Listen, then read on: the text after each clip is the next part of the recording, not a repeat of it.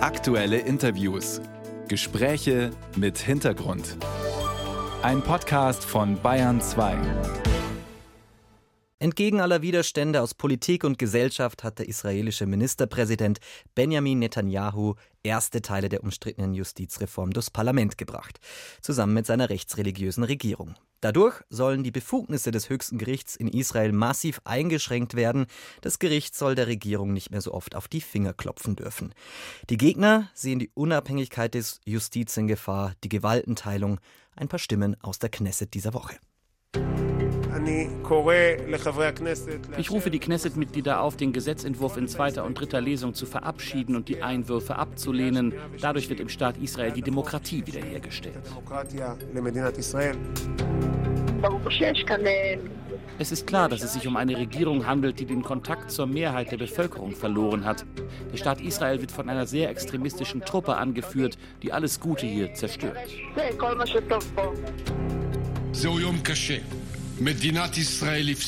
Das ist ein schwieriger Tag. Der Staat Israel hat verloren. Eine Mehrheit in der Knesset, die einen Kompromiss wollte, ist von Extremisten besiegt worden, die beschlossen haben, unsere Identität zu ändern.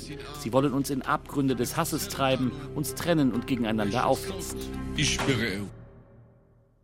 sagte Benny Ganz hier zum Schluss. Auch das Ausland sorgt sich um die Demokratie in Israel.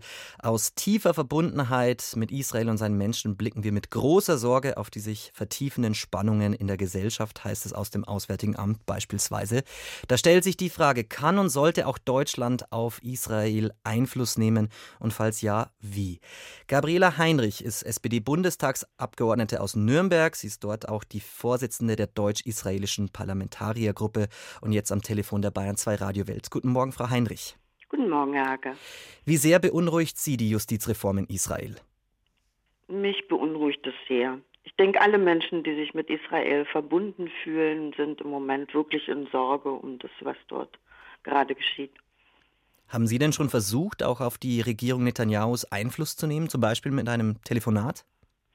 Ich persönlich noch nicht, nein. Ich habe im Moment keine Kontakte zu Parlamentariern.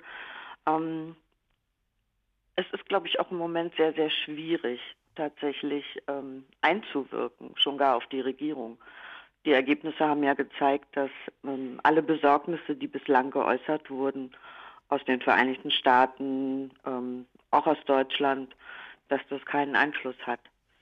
Und wenn man sieht, dass vor allen Dingen die Demonstrationen und auch die Reaktionen jetzt auf diese Entscheidung ähm, die Regierung offensichtlich nicht, ähm, nicht darauf einwirken, dass hier ein Kompromiss gefunden werden kann, ähm, dann muss man sich schon Sorgen machen. Muss man dann es nicht noch aktiver versuchen, eben Kontakte wiederherzustellen, Telefonate zu führen? Man muss auf jeden Fall versuchen, ähm, den Staatspräsidenten zu unterstützen und das tut der Kanzler Olaf Scholz auch. Er ist im Gespräch mit dem Staatspräsidenten, der ja sehr bemüht war, auch die ganze Zeit lang einen Kompromiss zu finden. Und meines Wissens ist es auch so, dass sowohl die Opposition als vor allem auch der Staatspräsident immer noch daran arbeiten, einen möglichen Kompromiss herbeizuführen. Und ähm, hier werden auch Gespräche geführt und das ist auch richtig, um zu unterstützen. Aber Sie glauben nicht an Einsehen der Regierung Netanyahus? Wissen Sie, ich bin immer grenzenlos optimistisch und wir müssen im Moment sehen, was in Israel passiert. Die Demonstrationen lassen nicht nach. Es werden Petitionen eingereicht beim obersten Gerichtshof. Die Militärs, ähm, viele, viele Soldaten und Soldatinnen melden sich nicht mehr zum Dienst. Es gibt Streiks, Aufrufe zu Streiks. Es gibt viele Menschen, die mittlerweile darüber reden, dass sie das Land verlassen wollen. Für die Wirtschaft ist die Situation sehr, sehr schwierig und die ähm, benennen das auch sehr, sehr deutlich. Insofern hoffe ich, dass sich hier noch etwas ändern lässt. Jetzt heißt es ja, die Demokratie wird abgeschafft mit dieser Justizreform in Israel. Mit einer einfachen Mehrheit kann das oberste Gericht beschnitten werden. Wenn die Reform jetzt komplett umgesetzt wird, ist Israel dann noch ein demokratischer Staat Ihrer Ansicht nach? Ähm, auf jeden Fall ist es kein demokratischer Staat mehr nach Ansicht derjenigen, die jetzt demonstrieren, nach Ansicht der ähm, Zivilbevölkerung, die auf die Straße geht. Die Menschen fürchten im Weiteren um Minderheitenrechte, die fürchten um Frauenrechte und sie fürchten auch um die Pressefreiheit. Im Moment muss man sagen, sind wir noch nicht so weit, aber dieser erste Schritt ähm, lässt natürlich nicht hoffen, dass es nicht in eine solche Richtung gehen könnte. Frau Heinrich, Sie sind die Vorsitzende der deutsch-israelischen Parlamentariergruppe im Bundestag. Welchen Einfluss hat Deutschland überhaupt auf Israel? Deutschland muss sich, glaube ich, über kurz oder lang auch noch mal sehr, sehr deutlich äußern. Im Vorfeld haben das alle getan. Die Außenministerin, auch der Kanzler. Und ich bin auch der Meinung, dass sich die EU e über kurz oder lang hier äußern sollte.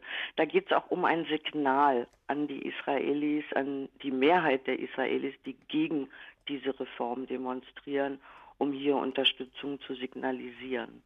Bisher hat man die Position des Kanzlers ja nur durch den Regierungssprecher Hebestreit gehört. Sollte er sich nicht auch einfach mal in der Öffentlichkeit hinstellen und Klarstellung beziehen?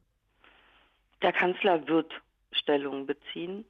Aber ich habe es ja schon gesagt, ich glaube, dass im Moment alle auch ein bisschen schockiert sind über das, was passiert ist. Selbst äh, US-Präsident Joe Biden hat gesagt, dass diese Entscheidung sehr bedauerlich ist.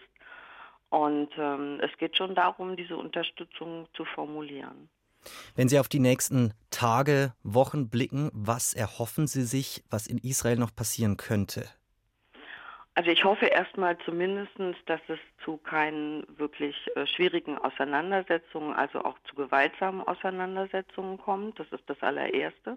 Und ich erhoffe mir sehr, dass äh, Präsident ähm, ähm, dass Präsident Herzog in der Lage ist, hier nochmal Beruhigung reinzubringen. Und ich hoffe natürlich, dass Benjamin Netanyahu gesprächsbereit ist, vor allen Dingen auch mit der Opposition, denn natürlich muss ein Kompromiss gefunden werden an dieser Stelle. Im Moment agiert die Regierung ganz klar gegen die Mehrheit der Israelis. Und was, wenn das nicht passiert? Wenn das nicht passiert, werden wir vor einer sehr, sehr schwierigen Situation stehen, weil Israel hat natürlich damit sowohl außenpolitisch als auch vor allen Dingen innenpolitisch mit einer schweren Krise zu rechnen.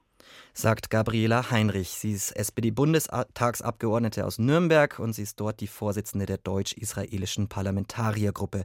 Vielen herzlichen Dank. Ich danke Ihnen. Schönen Tag.